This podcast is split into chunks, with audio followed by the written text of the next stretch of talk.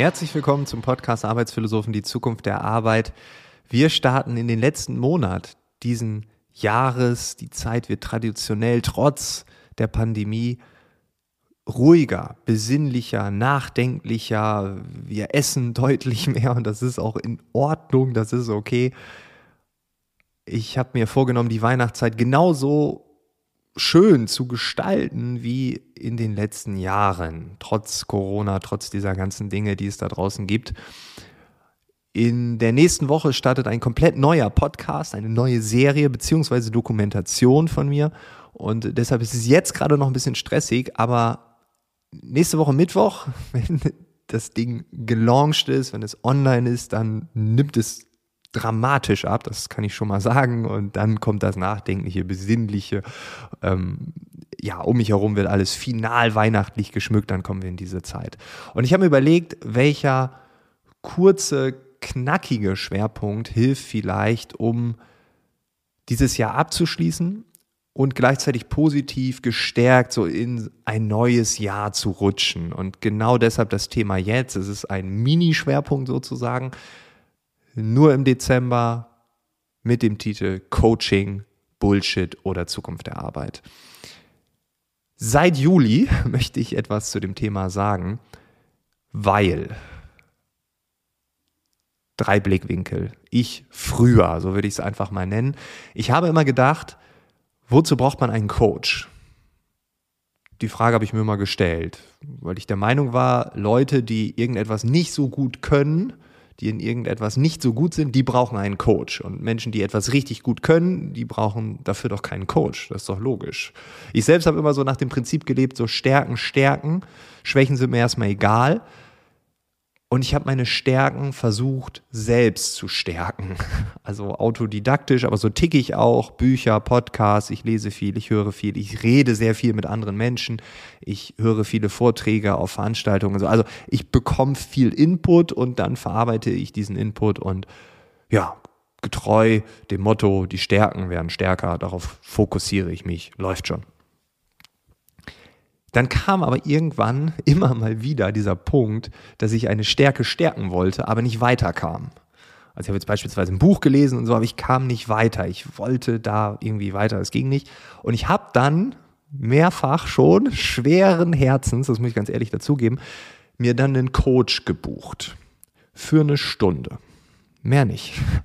Weil ich hatte dann einen Coach für eine bestimmte Problemstellung, die war mir klar vorher, also so ganz bewusst, das ist mein Problem. Damit bin ich dann ins Gespräch. Das Problem wurde gelöst, Stunde rum, vielen Dank, tschüss, die Rechnung überweise ich. So, das war meine Coaching-Erfahrung. Also so ganz hands-on, das ist das Problem. Wer kann mir da helfen? Er oder sie? Okay, buche ich für eine Stunde Problem gelöst, fertig, ich kann weitermachen.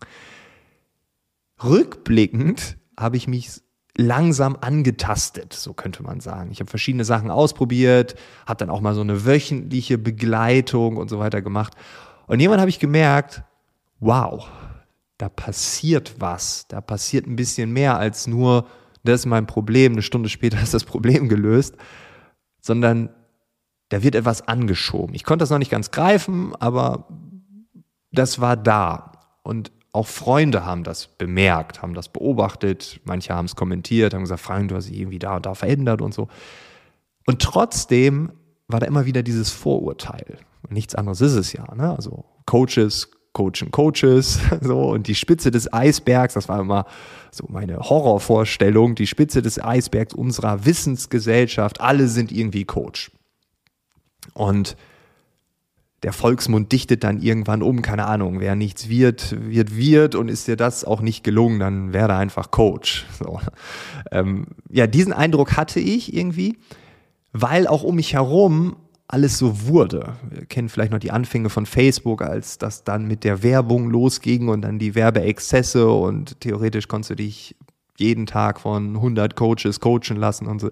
Ich wurde bombardiert, auch bei LinkedIn, von einem Coach nach dem anderen geedit und das war mir arg suspekt. So würde ich es beschreiben. Also suspekt ist eigentlich ein ganz gutes Wort dafür. Dann kam das Jahr 2021 und das ist jetzt eine andere Perspektive. Ich würde es einfach sagen, statt ich früher, ich 2021. Ich habe direkt im neuen Jahr, zu Beginn des Jahres, mich auf ein sehr, sehr intensives Gruppencoaching eingelassen. Das waren vier gestandene UnternehmerInnen und ein Freiberufler, das war ich. Und dazu gab es vier Coaches, die fast immer komplett anwesend waren. Es gab dann auch mal einen externen Coach, der noch dazu kam. Also wir waren zu neunt, zu zehnt im virtuellen Raum, rein virtuell, acht Wochen lang, jeden Donnerstag für zwei Stunden. Es war ein bestimmtes Konzept und eine gewisse Systematik, eine gewisse Routine und die fand jede Woche statt, immer gleich. Und das war so intensiv. Ich wusste aber nicht, was mich da erwartet. Ich bin da wieder rein mit so einer klaren Problemstellung, wo ich dachte, ja, okay, nach acht Wochen, dann habe ich das Problem gelöst, das ist ein bisschen größeres Problem, und dann habe ich das fertig und dann kann ich dann so und so.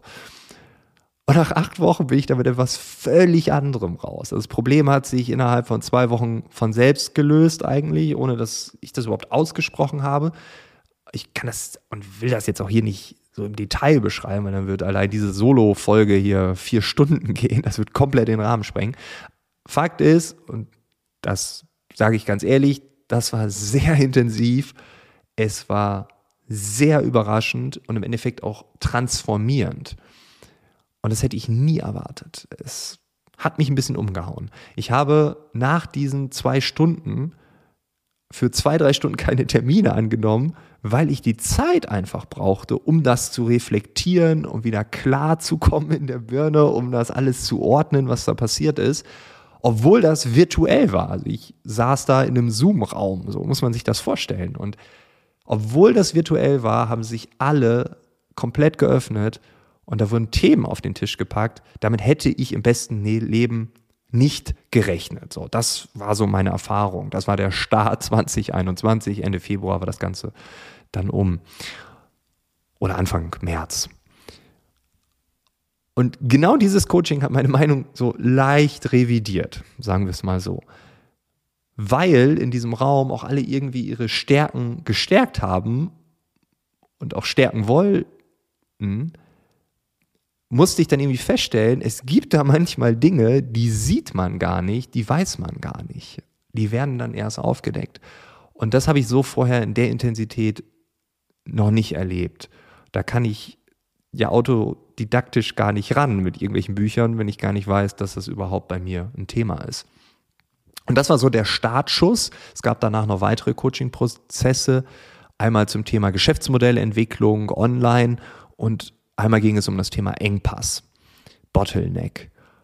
Und auch hier war ich so fasziniert, in welche Richtung es gehen kann, wie viele Aha-Momente es da gab. Und aus einem Aha folgt ja etwas, ne? was auch immer, bei dem einen mehr, bei der anderen weniger, aber es kommt etwas in Bewegung. Das kann man auch nicht planen, sondern es passiert einfach und dann wird man in irgendeine Richtung gestoßen, geschubst und dann torkelt man da rum und dann aha, aha, aha und dann geht es irgendwie weiter. Und dann habe ich ab dem Sommer nach diesen ganzen Coaching-Prozessen so eine Resonanz gespürt, weil ich so dachte, ja, bin ich, bin ich da auf irgendwas gestoßen, das müssen andere auch erlebt haben.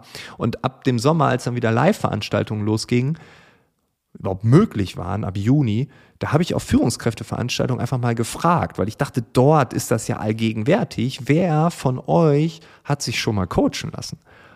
Und es hat sich kaum jemand gemeldet. Und das hat mich so ein bisschen überfordert, weil ich dachte, das kann ja nicht sein. Ne? Und dann habe ich so ein bisschen nachgehakt und dann gesagt, ja, man kann sich ruhig melden, das ist nicht schlimm, wir sind geschützter Raum und wir reden hier jetzt nicht über etwas ultra Persönliches wie Psychotherapie oder um irgendwelche Krankheiten oder sowas. Also ganz normal Coaching, Weiterentwicklung oder so. Ne? Da hat sich einer auch mal gemeldet, ja, Laufcoach oder so, ne? das war dann mal dabei. Aber so, die meisten oder fast alle waren so, nö, noch nie. Und das, dachte ich so, wow, das, das ist heftig. Das ist ja so ein bisschen so, wie ich vor 2021 oder vor 2020 oder so, als dann ich noch dieses ganz krasse Vorurteil hatte. Und jetzt kommt die dritte Perspektive. Ich morgen, so würde ich es jetzt nennen. Und damit meine ich jetzt nicht nur Frank Eilers, sondern ich meine dich, ich meine Andrea, ich meine Miguel, völlig egal. wir leben in dieser Welt, in der sich auf der einen Seite alles permanent verändert, auf der anderen Seite all das Wissen dieser Welt fast komplett umsonst frei zugänglich ist. Und jetzt kommt die Frage, oder jetzt kommen die beiden Fragen, kann man durch diese Welt leichter navigieren, wenn man einen Coach hat? Und reden wir überhaupt über Wissen oder über die Umsetzung, über ein ins Tun kommen? Und diese Fragen, die habe ich mir gestellt diese Fragen möchte ich in diesem Schwerpunkt beantworten durch verschiedenste Perspektiven.